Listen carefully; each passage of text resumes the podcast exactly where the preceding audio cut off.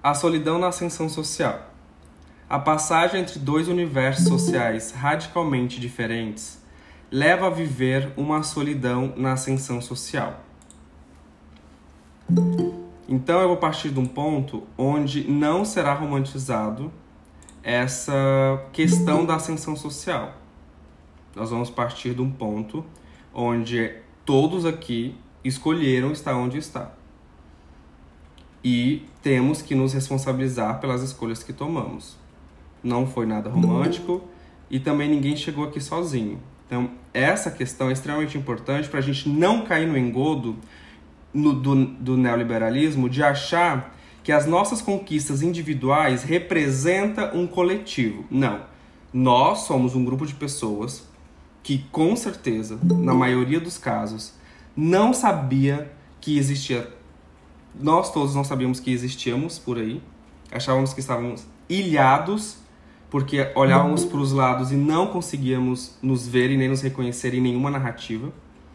Então, este processo de solidão diz desse lugar subjetivo, porque ninguém ascende socialmente de forma individual. Essa lógica de que, de que eu fiz, eu me esforcei, é, é, o sistema, inclusive, prepara esse tipo de narrativa e esse tipo de pessoas que conseguem essa ascensão justamente para usar esse mesmo discurso para os outros que não conseguiram ascender, de dizer, viu? Você não conseguiu porque você é preguiçoso, porque você é incapaz, porque alguma coisa em você individualmente é responsável pelo seu fracasso.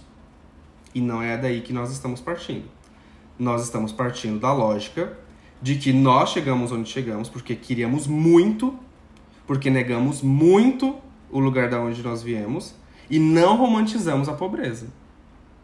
As nossas conquistas de ascensão individual, elas não representam o coletivo. Então, essa marcação é importante porque essa solidão não diz desse lugar que eu vim sozinho, cheguei aqui, tudo estava preparado para mim, foi tudo maravilhoso, existia placas mostrando seja bem-vindo, você que está aí, pobre coitado de você. Não. Não foi essa a nossa realidade, não foi essa a realidade de ninguém que está aqui.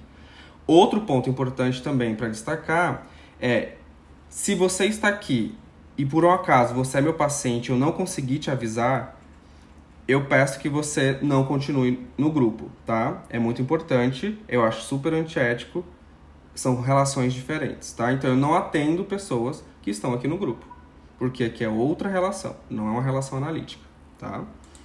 Então, não irei romantizar esse processo de ascensão social. Nós iremos falar como ele é.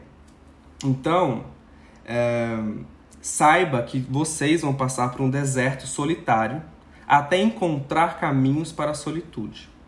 É importante destacar que pobres que estão em ascensão social colocam constantemente em evidência um conflito que parece imperceptível pela classe média, que de que nós estamos em uma luta de classes.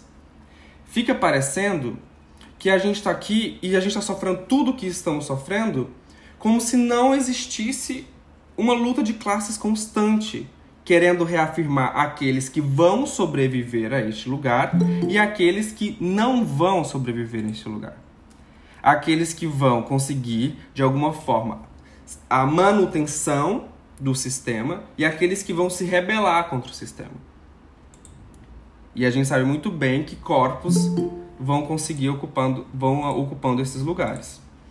Então, é, estamos e em constante luta de classes. E essa, essa percepção uh, ela é evidente nas relações.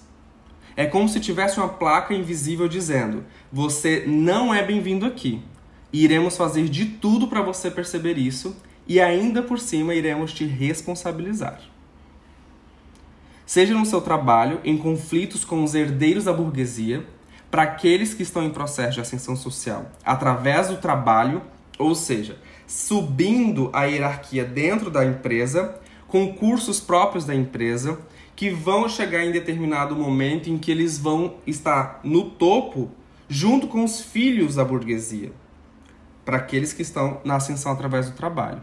para aqueles que estão em ascensão através da educação, uma questão se coloca de forma particular, que é também a luta de classes e os conflitos com os filhos da burguesia, que é aqueles que fazem a manutenção daquilo que é saber e daquilo que não é saber.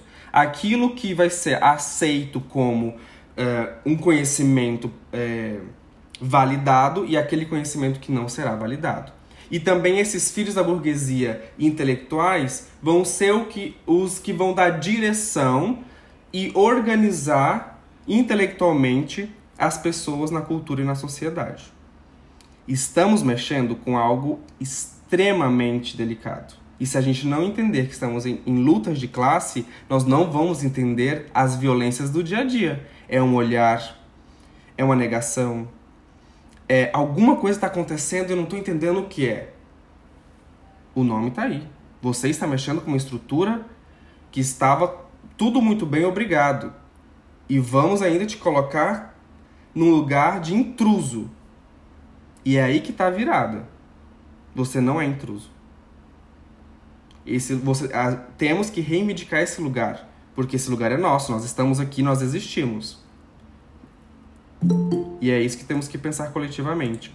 É possível existir nesses lugares, além das lutas de classe, além dessas questões do privilégio?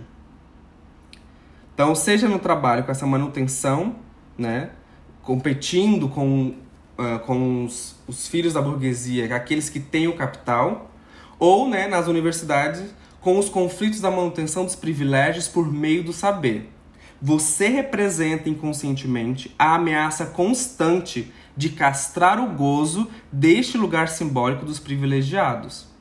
O tempo inteiro a sua presença é aqui o seu gozo não passa.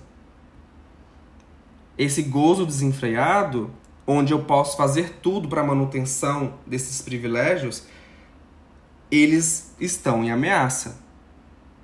Primeiro neste lugar, com certeza que a maioria é a ascensão através da educação, tá? Então eu já vou tomar partido.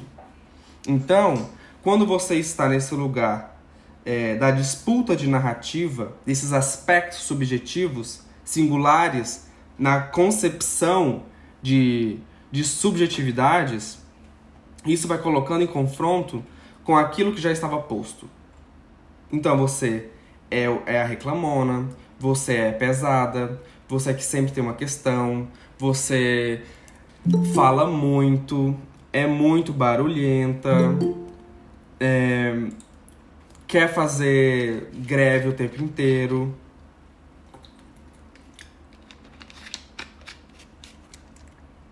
Sempre quer, quer uma, uma lacração, sempre nunca tá bom.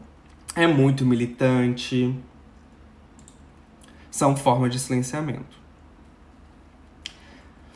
O resultado disso é isolamento social.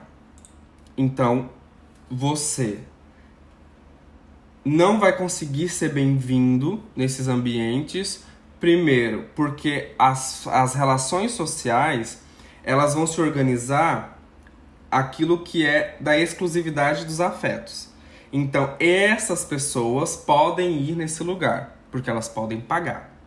Essas pessoas vão em determinados espaços porque elas têm roupa e elas podem até usar a roupa do brechó porque ela tem consciência para isso. Ela vai usar a roupa, tudo que é cool, porque ela tem segurança, a vida inteira foi, foi tranquilo para ela. Mas para quem está em processo de ascensão social, a questão da vestimenta é uma questão extremamente importante.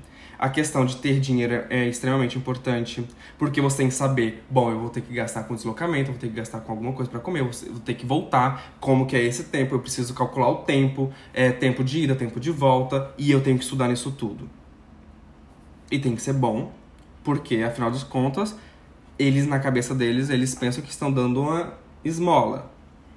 E a gente tem que ser grato e calar nossa boca estudar e fazer o mínimo para existir ali. Então, a fuga se dá pela via do imaginário.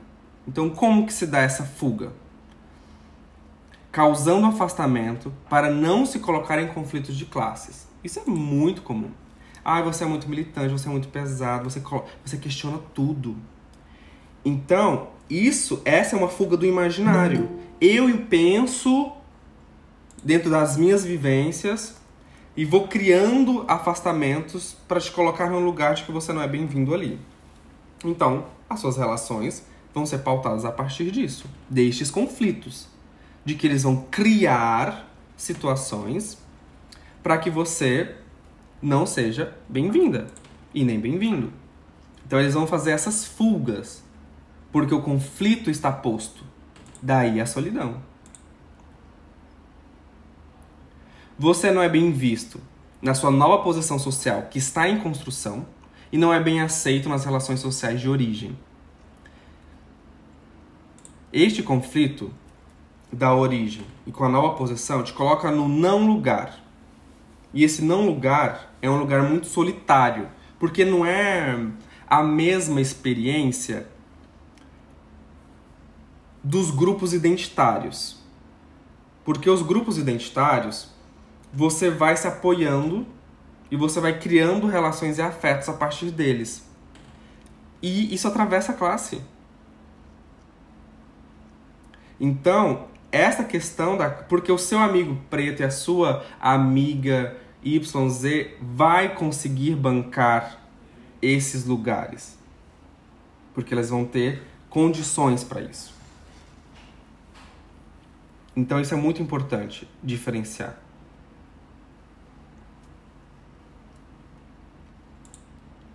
Então, a solidão na ascensão social diz respeito a uma é um projeto de exclusão. Porque os primeiros cotistas são ingratos. Os primeiros cotistas foram ingratos. Eles eram brancos e europeus. Chegaram, tiveram condições, tiveram apoio do governo para construir todas as suas vidas aqui sendo colon, é, colonos, eles são os primeiros cotistas ingratos. E eles se organizaram. Os italianos se organizaram. Os alemães se organizaram. Os asiáticos se organizaram. E nós precisamos criar estruturas de organização. Por quê? Por que eu estou falando se organizaram, se organizaram? Não existe processo de mudança social que não seja pelo coletivo. É muito lindo, maravilhoso ver a Isa no palco mundo. Acho incrível, maravilhoso. Parabéns. Essa ascensão individual, ela não representa esse país. A minha e nem a sua representa para sua família porque muitas vezes você é visto como bode expiatório de várias questões que, estão atravessadas aí na sua casa. Porque você traiu, porque você deixou, porque você não liga, porque você pensa diferente, tudo você é do contra, nada tá certo, tudo tá errado e um monte de coisa. Você discorda de tudo, tudo que eu faço tá certo. Você sabe de tudo. Você é o dono da razão. Depois que você foi para essa universidade, mudou. E mudou. E mudou mesmo. Então, esse processo de solidão, que precisa se transformar em solitude, ele é um deserto porque você precisa cair da nuvem do narcisismo. E quando você se dá conta que você quis estar aqui, e estamos sujeitos a todas essas questões. A diferença é ter consciência disso para não seguir a lógica e ser exemplo para alguém da sua família. Mas esse afastamento da origem e dos pais e da família é algo frequente. Não vou dizer que é comum, porque existe essa culpa ainda da idealização dos pais e tudo. É super comum você se afastar de tudo que te causou mal. Se a pobreza fosse maravilhosa, tava todo mundo lá. Era o lugar onde era o lugar desejado, onde era o lugar do gozo, mas não é o lugar do gozo, é o lugar da falta. É o lugar da escassez. Isso vai te colocando em uma posição solitária, porque você não é compreendida nessa trajetória. Você tem que dar glória a Deus que você saiu desse lugar. Você não é grata. Você não é grato. Cadê a gratidão? Você ainda está reclamando de estar aqui na classe média, usufruindo do nosso serviço horroroso que a gente promete não entrega nada do que a gente diz. Você tem que dar glória a Deus, que tem fila, e você pega um avião horroroso, um aeroporto que promete não entrega, e todos os serviços da classe média. Como se você tivesse que pedir licença para existir. Isso vai te colocando em um lugar extremamente solitário. E vai ter que atravessar o deserto da solidão.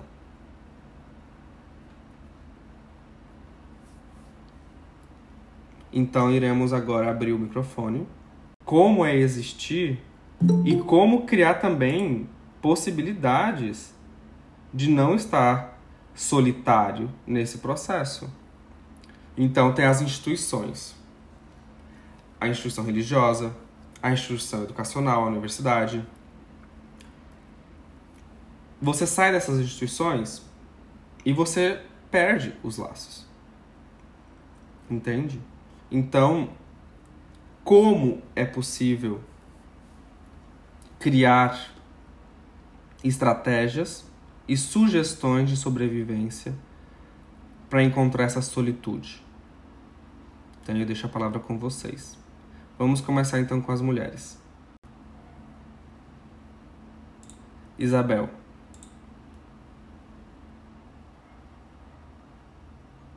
Boa noite a todos. É, Eu até anotei algumas frases aí que me chamou muita atenção sobre o que você falou, que as nossas conquistas individuais não representam um coletivo. Como é vendido a ideia, a falácia da meritocracia, né? Meu Deus, a gente é inserido num contexto é, organizado para fazer com que a gente acredite se a gente ralar muito, a gente vai chegar lá. Vamos vencer todas as barreiras que desde a minha avó escrava já existe, né? Então, assim, é, lidar com tudo isso e, e viver sem se machucar e enlouquecer é impossível. Todos os espaços que eu transitei, o meu filho negro vai transitar, ele vai ter que ter uma demanda interna para lidar com tudo isso, porque é algo que talvez eu não veja mudança, porque é o sistema capital, é do capitalismo, né? Talvez a saída seja essas organizações que a gente se insere. Então, é, eu levo meu filho para participar de grupos que tenha negros, para ele se identificar com o cabelo dele, com os lábios dele, com a cor dele, porque na escola dele ele é o único negro. Então, essas estratégias de sobrevivência, porque viver mesmo, não sei conceituar se eu vivo, sobrevivo, a gente sobrevive, é, perpassando por essa perspectiva. Aí você também falou que não existe processo de ascensão social que não seja pelo coletivo. Cara, o que, que a gente viveu desde 2018?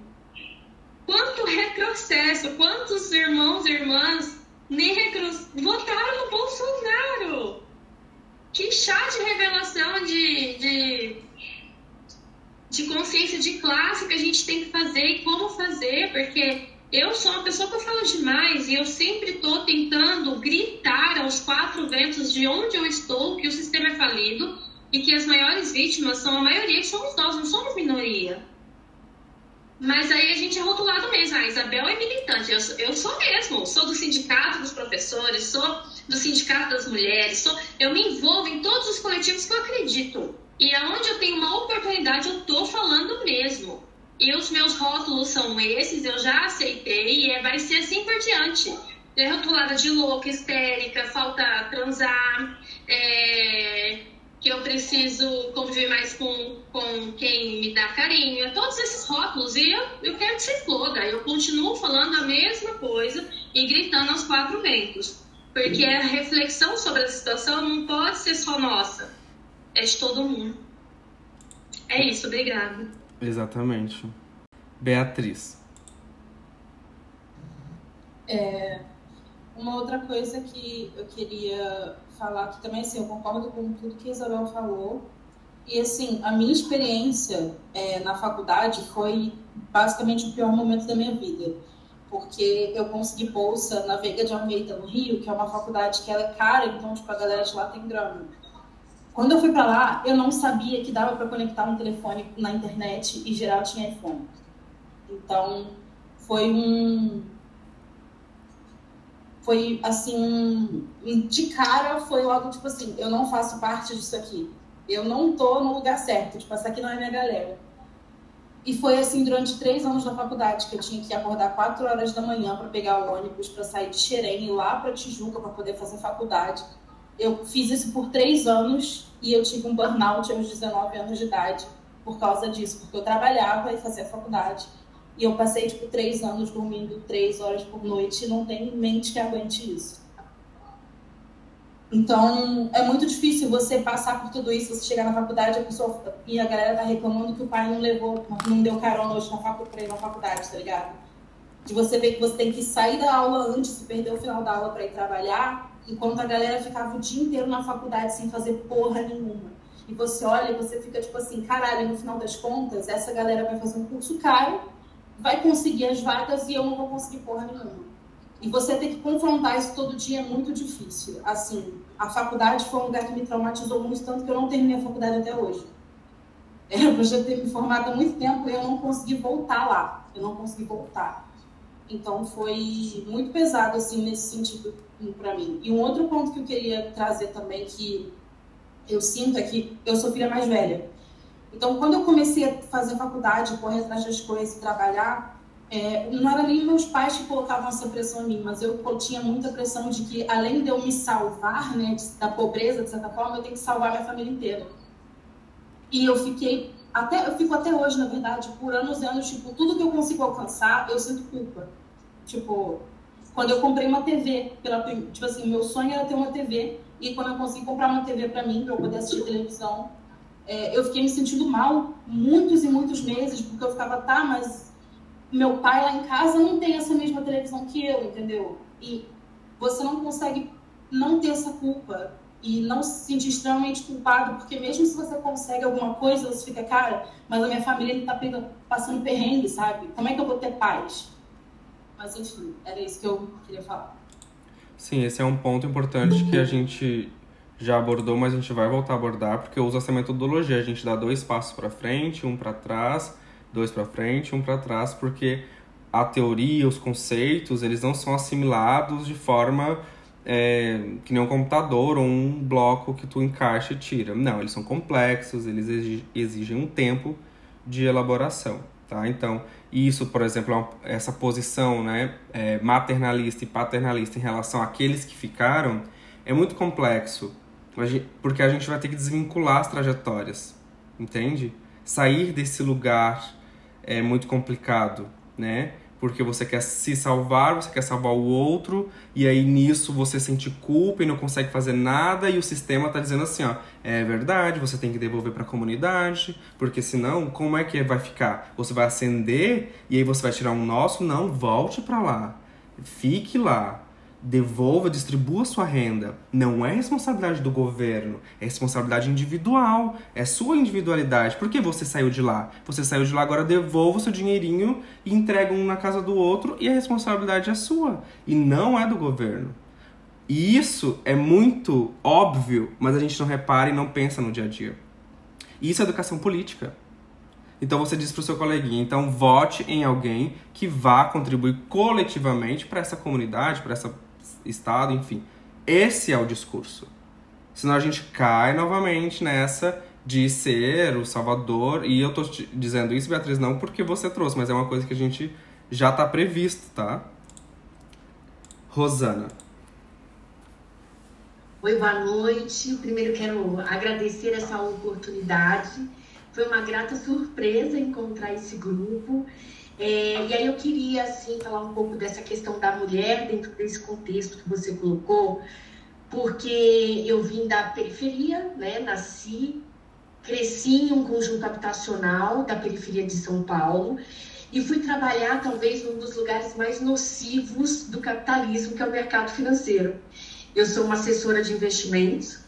É, e, e, quando eu olho, assim, tudo que você falou inicialmente, eu, só, eu até me arrepio de falar, porque era como se você estivesse relatando a minha trajetória, né? É, foi uma trajetória que é, veio de uma, de uma jornada de muita solidão, né? Porque mulher, 1,52m num lugar de mulheres estonteantes, né? Para quem tem algum contato aí com o mercado financeiro, muitas das mulheres são contratadas pela sua beleza, né? É, e, e, e rapidamente, para eu conseguir me manter dentro daquilo de uma forma até doentia, é, hoje já com 44 anos, mais madura, eu consigo olhar para essa história com mais tranquilidade mas eu entendi o seguinte: eu tinha que me destacar de alguma outra forma no meio de milhares de homens, pouquíssimas mulheres e essas mulheres lindíssimas. Então eu tinha que ser a mais estudiosa. Aqui entrava às 8 da manhã e saía às 10 da noite. É, eu cheguei a pesar com 1,52m, mais de 70 quilos porque eu, eu tinha um nível de estresse elevadíssimo, eu tinha uma vida insana, eu mal via a minha família, mas como algumas queridas aqui também comentaram, tem aquela questão do, do mérito, né? Não, eu tenho que ter o mérito disso, então se eu tiver que me matar por conta disso, as pessoas vão reconhecer, as pessoas. E, e, e aí eu fui ficando sozinha, sozinha nesse, nesse mundo é, hoje eu sou uma pessoa de pouquíssimos amigos e como algumas colegas falaram, também é isso, né? Porque você vira louca, aqui tem ideias subversivas, por exemplo. É, eu tenho, eu, hoje eu sou dona de dois escritórios de assessoria de investimentos e todos os meus sócios são homens. Eu sou a única mulher. Então o grupo, né? Nós temos 40 funcionários. O grupo ele é militante bolsonarista e aqui eu quero colocar política e tudo. Então, assim, eu venho há mais de um ano num silêncio nauseante, sendo dona desta empresa, né? E o único momento que eu tentei me posicionar no sentido de que, assim, olha, falando com os meus sócios, né? São mais três sócios homens. Olha, gente, aqui não é lugar de política, né? Eu acho que a gente tem que separar. Eu tentei por uma outra vertente para matar o assunto ali eu fui rechaçada, assim, né? E o dia que, só um comentário, né, independente de, de qualquer posicionamento político, quando o Lula ganhou, um dos meus sócios postou assim: é, agora isso é culpa desses lulistas do grupo. E nenhum petista nunca se posicionou no grupo. Então, assim, só para vocês entenderem, é porque é uma questão de mulher, né? Você vai ficando isolada, eu não tenho amigas dentro do escritório é, eu não tenho com quem conversar, então eu vivo na solidão de trabalhar. Trabalhar, trabalhar, trabalhar, trabalhar. Para quem está fora, eu sou uma mulher de muito sucesso. As pessoas conversam comigo como se eu fosse alguém de muito sucesso, muito êxito, é, mas existe uma dor, né, uma solidão, um, um vazio, que é isso. Aí eu chego na minha casa e aí eu vou ler as coisas que eu gosto, assistir as coisas que eu gosto para tentar minimizar um pouco disso. Mas sou uma pessoa muito, muito sozinha. A minha jornada, principalmente pela área onde eu estou, eu acho que isso se sobrepôs também, que já é uma área muito masculinizada, me deixou muito sozinha, né? Então, conforme você foi falando aí o início, era como se eu estivesse vivendo a minha história. Era isso que eu queria compartilhar com vocês essa é uma, é uma ambiguidade que, que vai atravessando assim nossa experiência, né?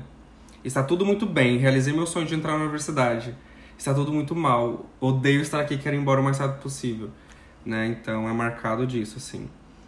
Uh... Ok. É... Boa noite a todas, todos. Acho que é a maioria de mulheres, né? Boa noite, queridas. Uh, então, eu estava aqui ouvindo e refletindo, pensando sobre como isso isso reverbera na minha profissão, né? Eu sou professor de ensino fundamental, é, trabalho do sexto até o, o, o nono ano. Esse ano eu estou enfatizado na EJA, no oitavo e no nono.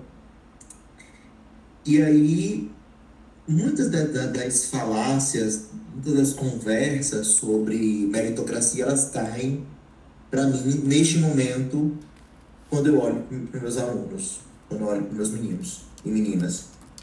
É, eu quero trazer primeiro uma lembrança minha com relação à minha própria terapia, né? Quando eu faço, quando eu faço análise. E era uma conversa muito constante em que eu sempre falo que eu não gozo as minhas conquistas. As coisas que eu recebi, as coisas que eu ganhei na minha vida, ter entrado na universidade, passado no concurso público e por aí vai, é, é, aprovações em coisas importantes para mim, é, não existe prazer, existe exaustão. Né? Eu sempre estou muito exausto de tudo nesse processo. Né? Não, há, não há nenhum prazer assim nas coisas é, quando são conquistadas, né? Há uma, há uma angústia muito grande para fazer, tem que dar certo, tem que acontecer, é vida e morte, é sempre vida e morte. É sempre uma assustadora vida e morte. Né? Nunca pode ser assim, ah, dessa vez não conseguiu, da próxima consegue. Não existe esse alívio. Né? É sempre tudo ou nada, é uma coisa muito louca para mim.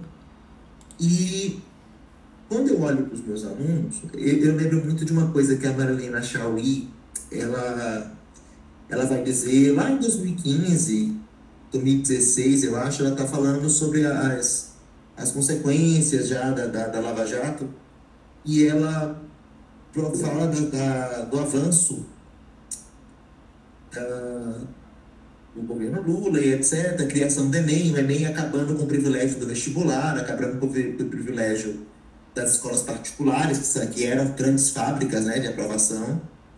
Né? E aí, eu debatendo com amigos aqui, com meu grupo de teatro também, que, por outro lado, a reforma do ensino médio é um grande contragolpe né, da, da, da burguesia com relação a esses avanços. Porque agora, com essa coisa dos itinerários, com essa coisa do aluno escolher o que ensina, com, com os cursos técnicos, é, o vestibular continuando sendo o mesmo, o Enem continuando sendo o mesmo, eles não vão ter nem mais a chance de ter as matérias, as disciplinas que, que eles deveriam estudar para poder passar no Enem. Antes, o acesso era desigual, agora o acesso não existe. O ensino de arte está sendo retirado aos poucos do, do ensino médio. Filosofia está sendo retirado, história está sendo retirado, geografia está sendo retirado, sociologia. E sendo substituído por itinerários de, de, de cursos, ideias que pretendem passar a ideia de humanistas, que tem, pretendem passar a ideia de inteligências múltiplas, mas que não fazem isso. Eles estão atendendo a, a interesses da Fundação Neumann, por exemplo. Lehman, por exemplo. Né? O que atende interesse do capital não pode atingir interesse humanista, não pode atingir interesses das inteligências múltiplas. Né? Ah, essa coisa da gente, é, quando passa no vestibular, quando entra na faculdade, a gente não passa sozinho, né? a gente está levando nossa comunidade junta. Eu acredito nisso em partes. Eu, eu acredito muito em rompimento de expectativa de classe, que é uma coisa que o Bourdieu aponta para a gente. Né? Tem que haver pessoas que a gente possa olhar e que essas pessoas andaram para frente, mesmo no, no, caótico sistema que a gente vive. Tem que haver essa possibilidade. E eu penso muito quando eu vejo meus alunos. Por mais que a gente esteja ali, é, é eu tenho uma equipe de professores da minha escola muito interessada. Professoras muito dedicadas no ensino fundamental, lidando com a maioria de estudantes negros e negras. E há um esforço muito grande em fazer a coisa acontecer. E ao mesmo tempo você tem um alunado que não está interessado. Porque ele não vê expectativa naquilo. A gente fala sobre futuro, fala sobre, sobre caminho, fala sobre possibilidades, e ele simplesmente não vê essas possibilidades, mas que a gente ilustre a gente está com o ensino super defasado, deficitário, as expectativas que são colocadas avaliativas, só para encerrar, desculpa, tô falando demais. É, é tenta, gente, tá... tentem focar no tema de hoje, que é sobre a solidão na ascensão social, tá? Só pra gente pensar uhum. nesse recorte, assim, não desviar do assunto e do tema. Me perdoe. É, mas é, é, é, essa solidão mesmo, assim. Você fica ali tentando fazê-los encaminhar a própria ascensão social, mas não encontra eco né, em isso acontecer, a minha própria solidão, ela se estabelece muito nisso, de, ser, de se sentir, apesar de ter os colegas que caminham no mesmo caminho, eu, como professor negro, me sinto sozinho nesse processo. Né? A maioria das professoras são brancas, uma parte significativa veio de outra classe, de outra, de outra relação. Né? E é uma solidão bem grande, assim. Né? A sensação de solidão. A, a forma que eu, que eu falei, ela, ela, só, ela só tenta refletir que não é um problema só meu. Né? Antes eu sofri muito com a ideia de que era um problema meu. E fui diretor de sindicato tal. Milito desde o primeiro ano na universidade, fui, fui membro de DCE, de DA. Mas tudo isso sempre dá uma angústia muito grande, porque há um vazio muito grande, né? existencial e de percepção mesmo da vida. Há uma relação de vazio muito forte. E a militância, para quem tem um processo de ascensão social, se torna essa possibilidade de refletir sobre o que viveu e o que está vivendo. É, é, uma, é uma mesma experiência de elaborar uh, as circunstâncias na qual você está, né? Vamos pro próximo. Carol. Oi, é, desculpa a câmera desligada, eu tô com o computador ruim, para variar, né? É interessante o, o Eduardo ter falado de educação, eu venho falar nessa, nessa perspectiva também. Eu tenho 24 anos, formada em pedagogia, defendi o mestrado agora em 2022. Nesse processo que é um caos, né? Que muitas de vocês falaram, é a duras penas e a gente vai.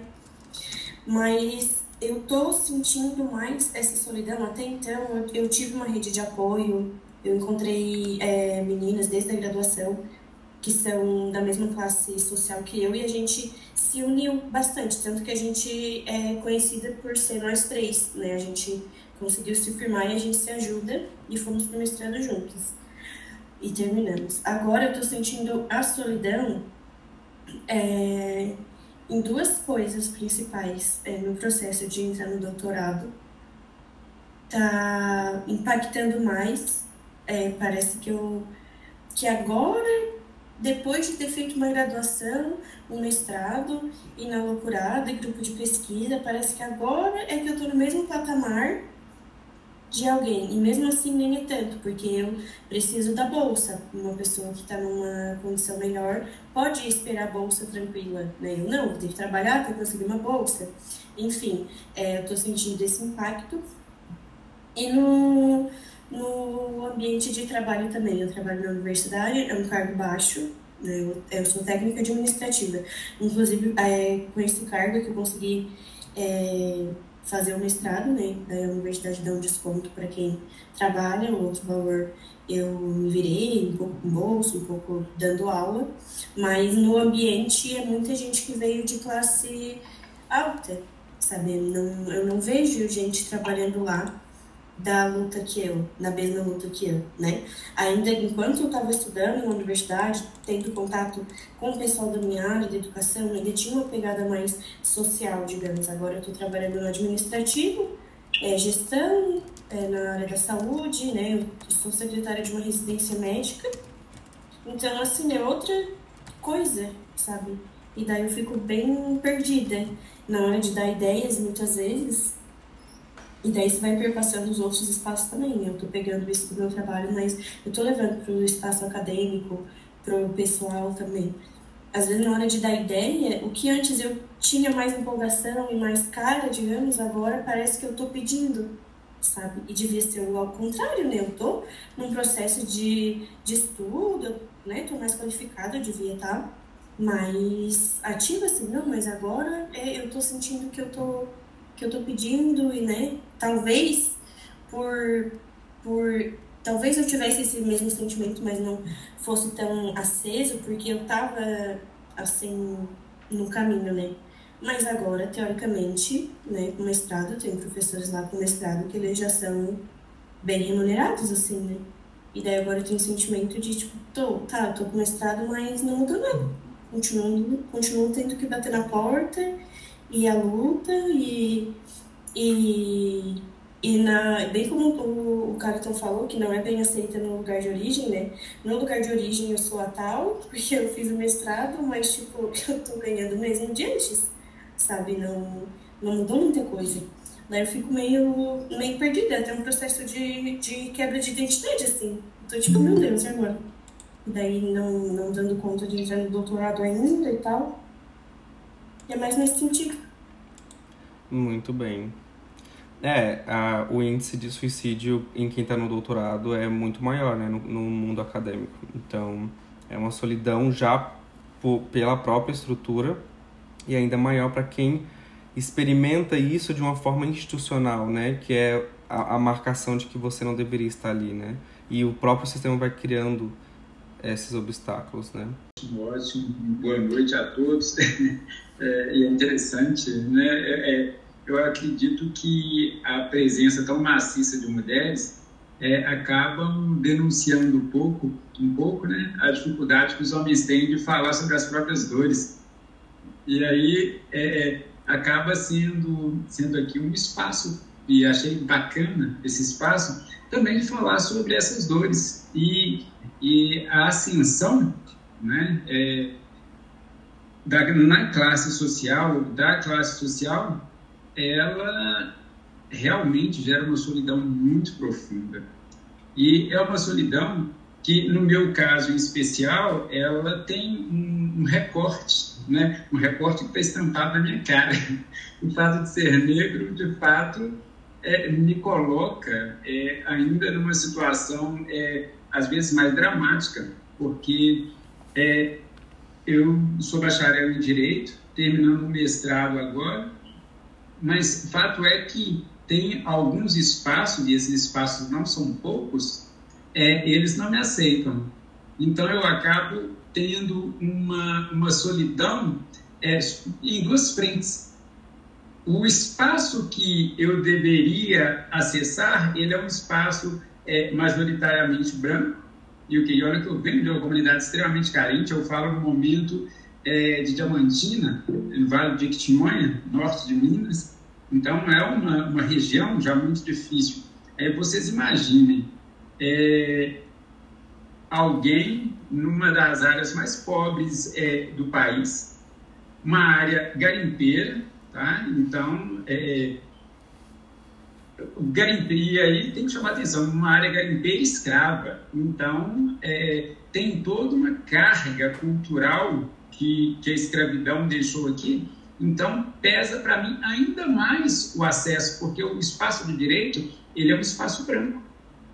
Então, eu preciso chegar numa audiência e me impor de uma maneira muito agressiva às vezes, aí acaba que o negro é tomado como agressivo, né? Eu acabo sendo, é, em alguma perspectiva, um advogado marginal, né? Porque eu tenho o tempo inteiro me impor, entendeu? Exatamente. Só que mal sabem as pessoas que é exatamente essa busca de, de me impor é exatamente para sair da marginalidade, não para entrar nela, porque na marginalidade eu já estou. Certo? É, só que quando eu digo que eu vivo essa solidão em duas perspectivas, é exatamente isso. Eu preciso me impor num espaço que não me aceita, ao mesmo, no mesmo momento que eu acabo me distanciando daqueles que até então eram meus iguais e que querem um certo distanciamento de mim porque acreditam que eu estou já num outro patamar, que eu já não sou igual a eles. Então, eu acabo ficando no limbo. Eu fico me sentindo como o personagem do filme O Terminal. Fico lá parado no meio. E aí, para que lado eu vou? O que, que eu posso fazer? Entendeu? Então, é realmente extremamente pesado. E aí o que? Estou com a perspectiva do doutorado para o ano que vem, e aí as colegas aí comentando, e você inclusive chegou a comentar o nível de suicídio do, entre os doutorandos. Poxa, será que eu vou aguentar toda essa pressão?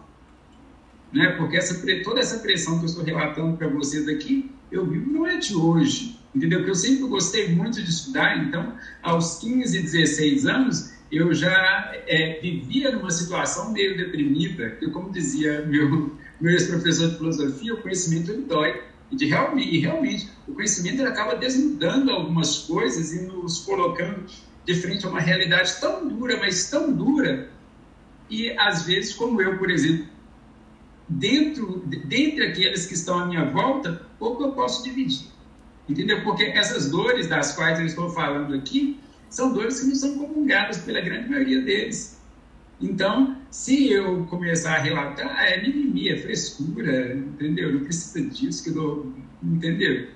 Não tem motivo para estar com, sentindo dor. Você está muito bem, entendeu? Até porque é, eu fui o primeiro é, da minha família, e aí contando família, primos, todo mundo, a acessar o ensino superior.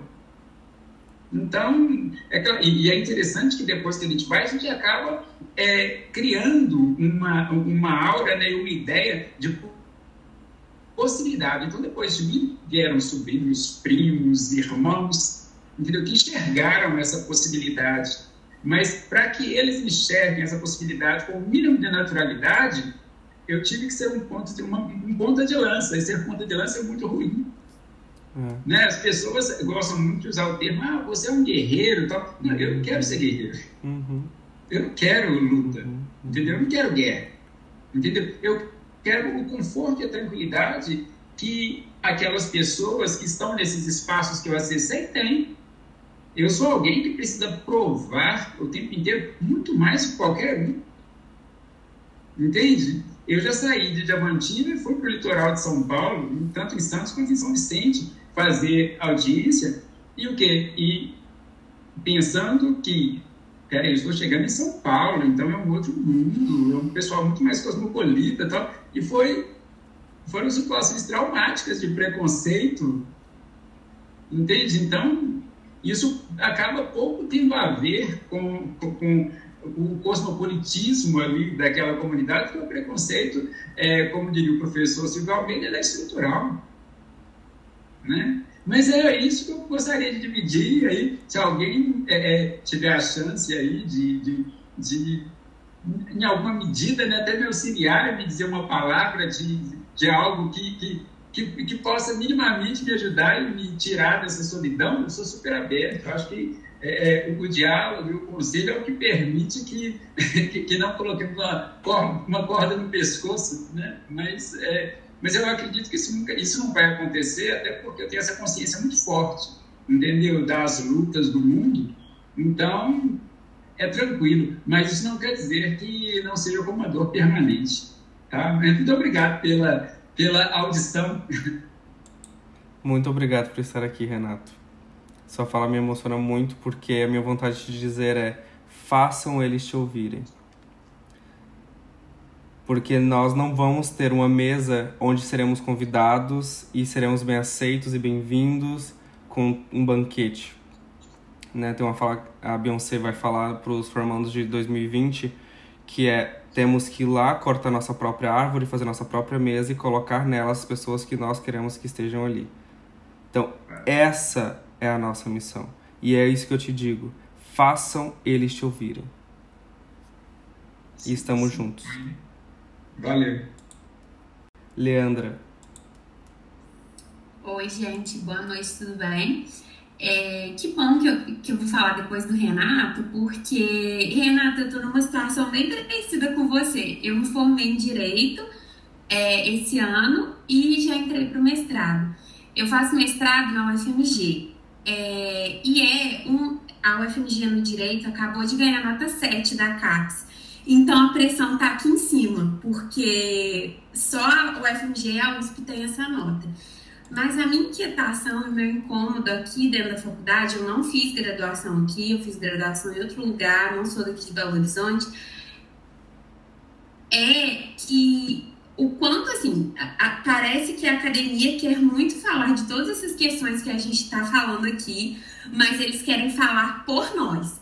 E eles não querem que a gente esteja lá dentro. E aí eu vou dar um exemplo para vocês. No processo seletivo que eu entrei, eu sou da linha do direito do trabalho. É, disponibilizaram seis vagas para ampla concorrência e acho que quatro vagas para cota. Só eu entrei pela cota. Todas as vagas que sobraram da cota foram para ampla.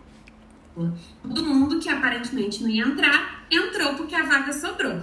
E eu não vejo nenhum, nenhum debate, tem um ano que eu tô na UFMG, por que, que a gente não está discutindo que pessoas negras não estão entrando lá? Porque é um absurdo, assim, você tem um programa de pós-graduação, nota 7 da CAPES, e as pessoas não estão nem acessando esse lugar. Então, é um lugar muito solitário e é um lugar muito complicado de estar.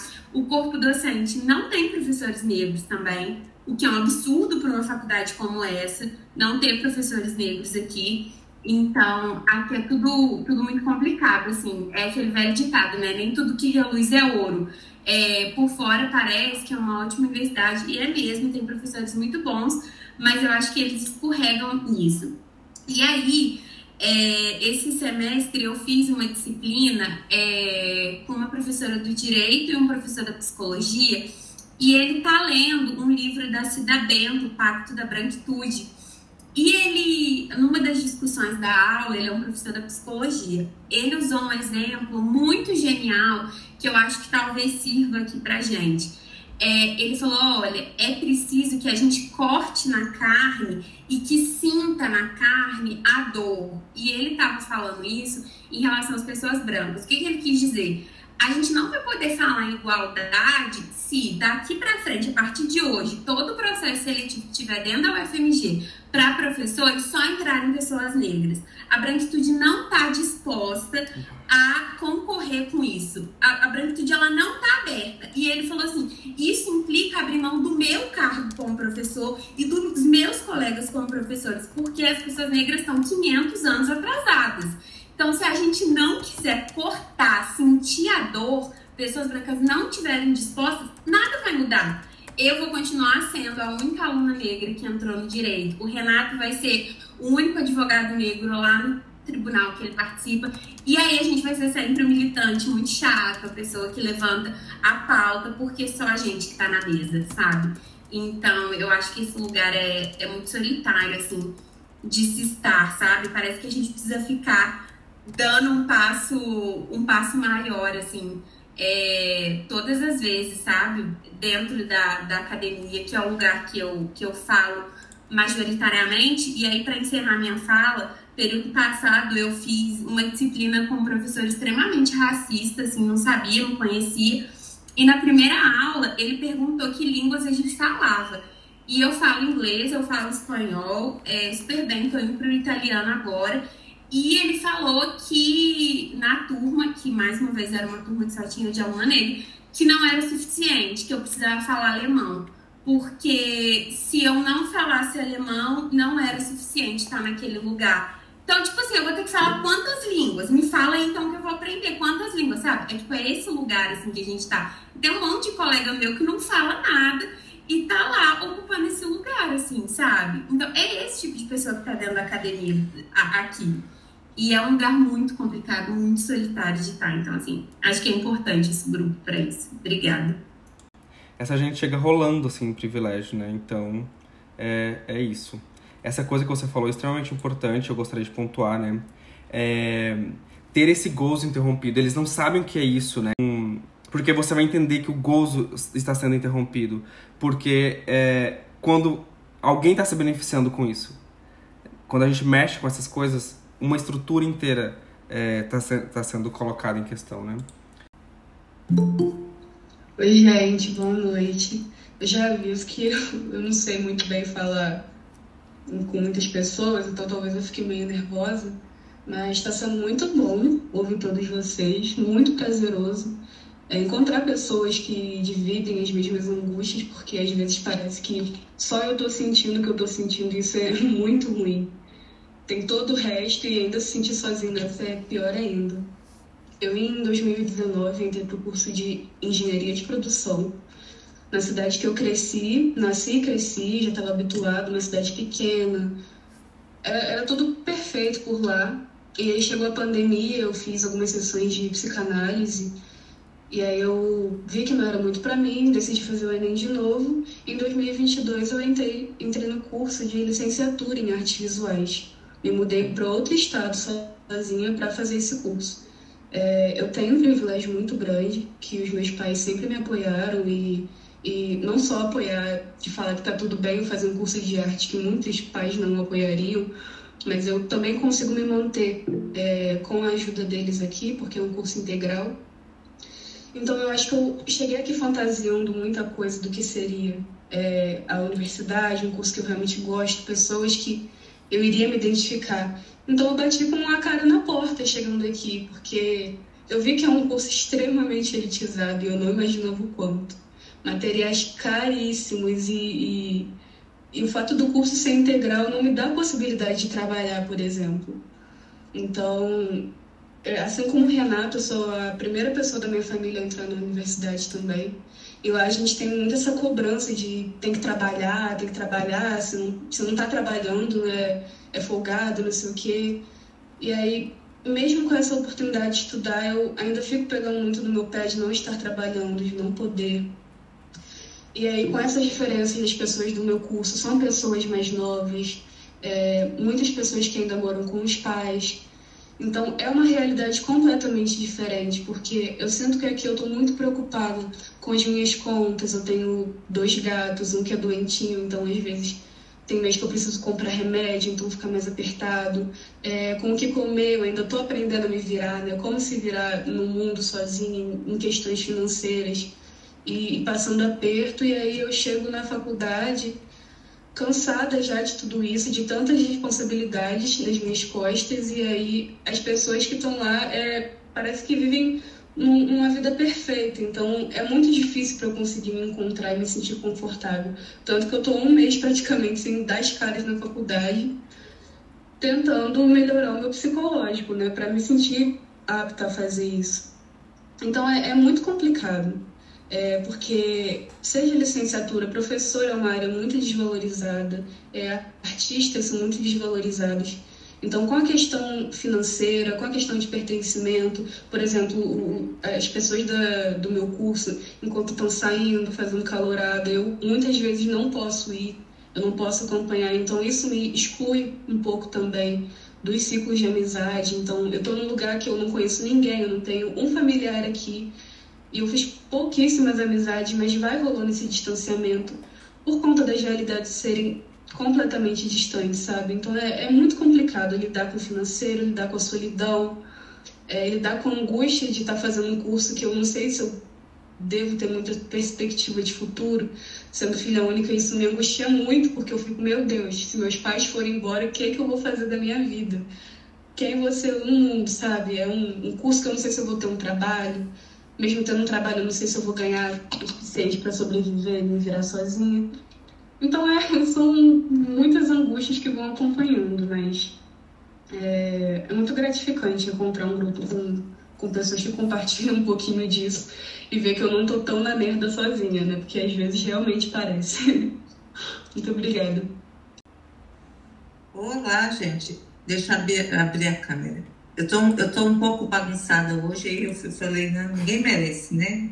então vamos lá. Gente, boa noite para todo mundo. Voltando assim para o recorte, o, o, o, Carlton, que eu acho que ninguém fugiu, que todo mundo foi pincelando um pedacinho aqui, um pouquinho ali, né? E o Renato trouxe uma coisa bem interessante que, que é, sempre vai aparecer né, no grupo, que é a questão da cor, né? que eu, eu sempre, eu tenho a minha amiga Cecília, ela sempre falava, amiga, a minha cor chega primeiro, depois chega meu gênero, né? Então eu, eu, eu aprendo muito com ela nesse sentido. Então assim, ó, e, e aí é, um pouco que a gente que eu estudei também dentro dos direitos humanos, por mais que a gente fala que os direitos não tem nenhum acima de outro, mas a gente sabe que a cor ela é latente na nossa sociedade e ela comparece mais. E, um, mas eu vou usar um gancho do que o Renato falou da questão da cor para falar da questão do gênero, que apareceu um pouco no grupo essa semana. Não sei se vocês perceberam que no grupo apareceu a respeito da solidão enquanto mulher sozinha. E eu fico vendo assim, ó, eu tenho amigas que são casadas, né, e que fizeram mestrado e doutorado separado, porque, porque não, não, não se adequaram mais com o casamento machista. Tenho amigas que, que não se casaram, e, e não constituir família, família tradicional, essa família que fala que é, que é, que é né, dentro dos moldes, né? E, e, e não teve filhos e tudo mais, e se focou na carreira e nos estudos e tudo mais. Eu sinto, eu vou ser sincera assim, eu tô há 20, 23, vou fazer 24 anos de casado, meu segundo casamento. Eu, a sensação que eu tenho de mulher nessa trajetória, e aí eu tenho dois filhos que hoje são adultos, é que eu fiquei muito ausente. Sabe, a maternidade ela comparece muito nisso.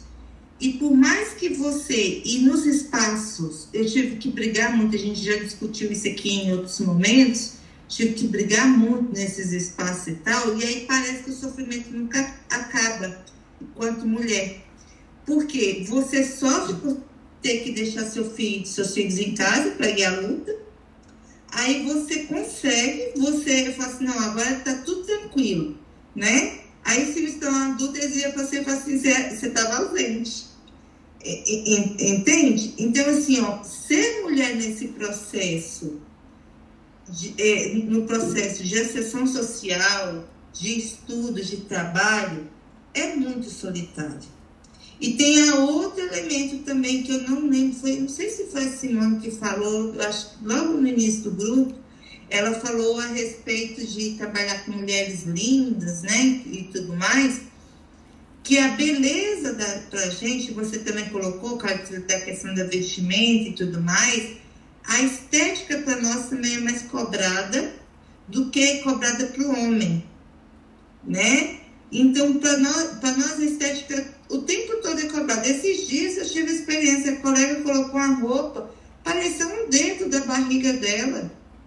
Sabe? Sabe aquela coisa assim, não intencional e tudo mais? E aquilo foi motivo para ela ser rechaçada. Sabe? Então, e é muito, é sutil. Enquanto a questão da cor é escancarada, é, é muito escancarado, para nós mulheres no processo de ascensão, é sutil e a solidão vai chegando em, em, em gotas, entende? E parece que você nunca vai alcançar no final das contas aquilo que você almeja, que é a felicidade, que aí como o Calito coloca, que ele fala com tanta naturalidade que eu vou aprender, que é o gozo, né? Da gente poder ter prazer, ter, ter, ter, ter, a plenitude nessas questões. Parece que pra gente nunca vai chegar. E é isso. Adriele. Oi, gente, boa noite. Eu queria falar um pouquinho porque eu fico muito nervosa em falar em público. Se eu não começar agora, eu não vou falar nos próximos encontros também, não. Mas é, eu me identifiquei bastante com a Isis e com a Beatriz, porque eu passei pela mesma coisa, né, quando eu ingressei na universidade. É, eu também fui a primeira pessoa da família a entrar e eu não consegui concluir, porque eu me sentia muito pressionada. É, eu fazia ciências sociais na UFV e, tipo, uma universidade federal, é, eu saí de escola pública e, tipo, foi um pouco diferente do que eu esperava era uma outra realidade. Eu pensei que, tipo, não, eu vou chegar lá, vou estudar e vai ser ok. Só que a escola pública não me preparou para a universidade. Eu consegui passar porque eu estudei em casa, mas não foi suficiente para eu estar lá. E eu não conseguia acompanhar os outros alunos. Não importava se eu lia os textos, se eu fazia os fichamentos, eu não conseguia estar do mesmo jeito que eles. E aí eu também não consegui ir bem nas matérias e eu me senti muito, muito mal.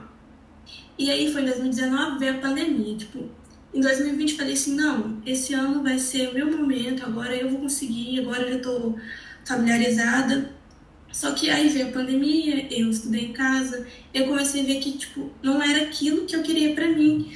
Eu não queria voltar para lá e passar aquele processo de novo. E aí eu comecei a estudar aqui na minha cidade, fazendo curso técnico. Aí aquele momento, né? Como que eu falo para minha mãe que eu vou largar a universidade para fazer um curso técnico? E aí, tipo, foi outro momento difícil, porque tinha toda aquela esperança que eu seria a primeira pessoa a se formar na universidade E eu não consegui, eu não consegui voltar para fazer isso. E aí eu larguei tudo para fazer um curso técnico, sabe? Que as pessoas ficam é inferior e tal. E aí, tipo, tem mais essa cobrança. E aí minha mãe falou assim, não, mas você precisa fazer uma graduação. Porque é toda aquela, aquela questão, né? De se ascender socialmente. Tipo, eu não vou ser ninguém se eu não fazer uma graduação. Então tem toda essa cobrança em, em cima de mim. Eu pretendo fazer por vontade própria. Mas eu também tenho medo de voltar para a universidade e me sentir mal de novo. É isso. Mas vai com medo mesmo, e é isso. Não tem como. Não, esse mundo não foi feito. Não vai estar tá, assim, incrível, ah, vai estar tá tudo certo. Nunca é certeza, nunca é garantia. Tudo é uma aposta. É tudo ou nada. Cada semestre é uma vida. Enquanto para os filhos da classe média, ah, isso faço ano que vem, tudo é uma calma, uma paz. Não, não é. Não entra nesse discurso ah, vou ficar sete anos porque eu vou no meu tempo. Eu até tirei isso da gravação, mas não. Saiam o mais rápido possível, façam tudo que vocês puderem, saiam da universidade, façam a vida de vocês. Se quer carreira acadêmica, vá e seja excelente, porque você já vai ser. Se você chegou até aqui, você já é um destaque naturalmente. Vocês sabem do que eu tô falando. Vocês não passam despercebidos nos lugares. E, então, usem isso, crie estratégias. Vamos nessa estratégia que eu tenho estudado uh, muito, escutado bastante sobre uh, se aquilombar, né? Eu, eu senti muito isso aqui, né? Criar estratégias de da gente conseguir instrumentalizar e, e nos fortalecer enquanto uma comunidade, né? Então, é isso, Adriele. Vá com medo, vá no, assim, na sua estratégia, né? Cada um vai ter sua estratégia. A sua estratégia para chegar em algum lugar passa pelo técnico. Vai, é isso aí. Encare. Ah, eu quero chegar ali. O que precisar para você chegar lá, faça. Não espere, não crie ilusões assim. E também não compare com o ritmo e o tempo do outro, né? Que esse é um grande desafio de todos, né? Achar que sempre tá atrás, mas você chegou até aqui. Então, você já está na frente de alguém pra, e, e é nada romantizado, porque para você estar aqui, milhares de pessoas ficaram para trás. É um trem de uma embarcação na qual só tinha uma vaga, uma única cadeirinha. E você passou e a porta fechou. E já era, não tem mais volta. Não tem mais volta. E é com esse incentivo e ânimo que ficamos por aqui hoje. Eu estou muito feliz com todos vocês aqui. Muito obrigado.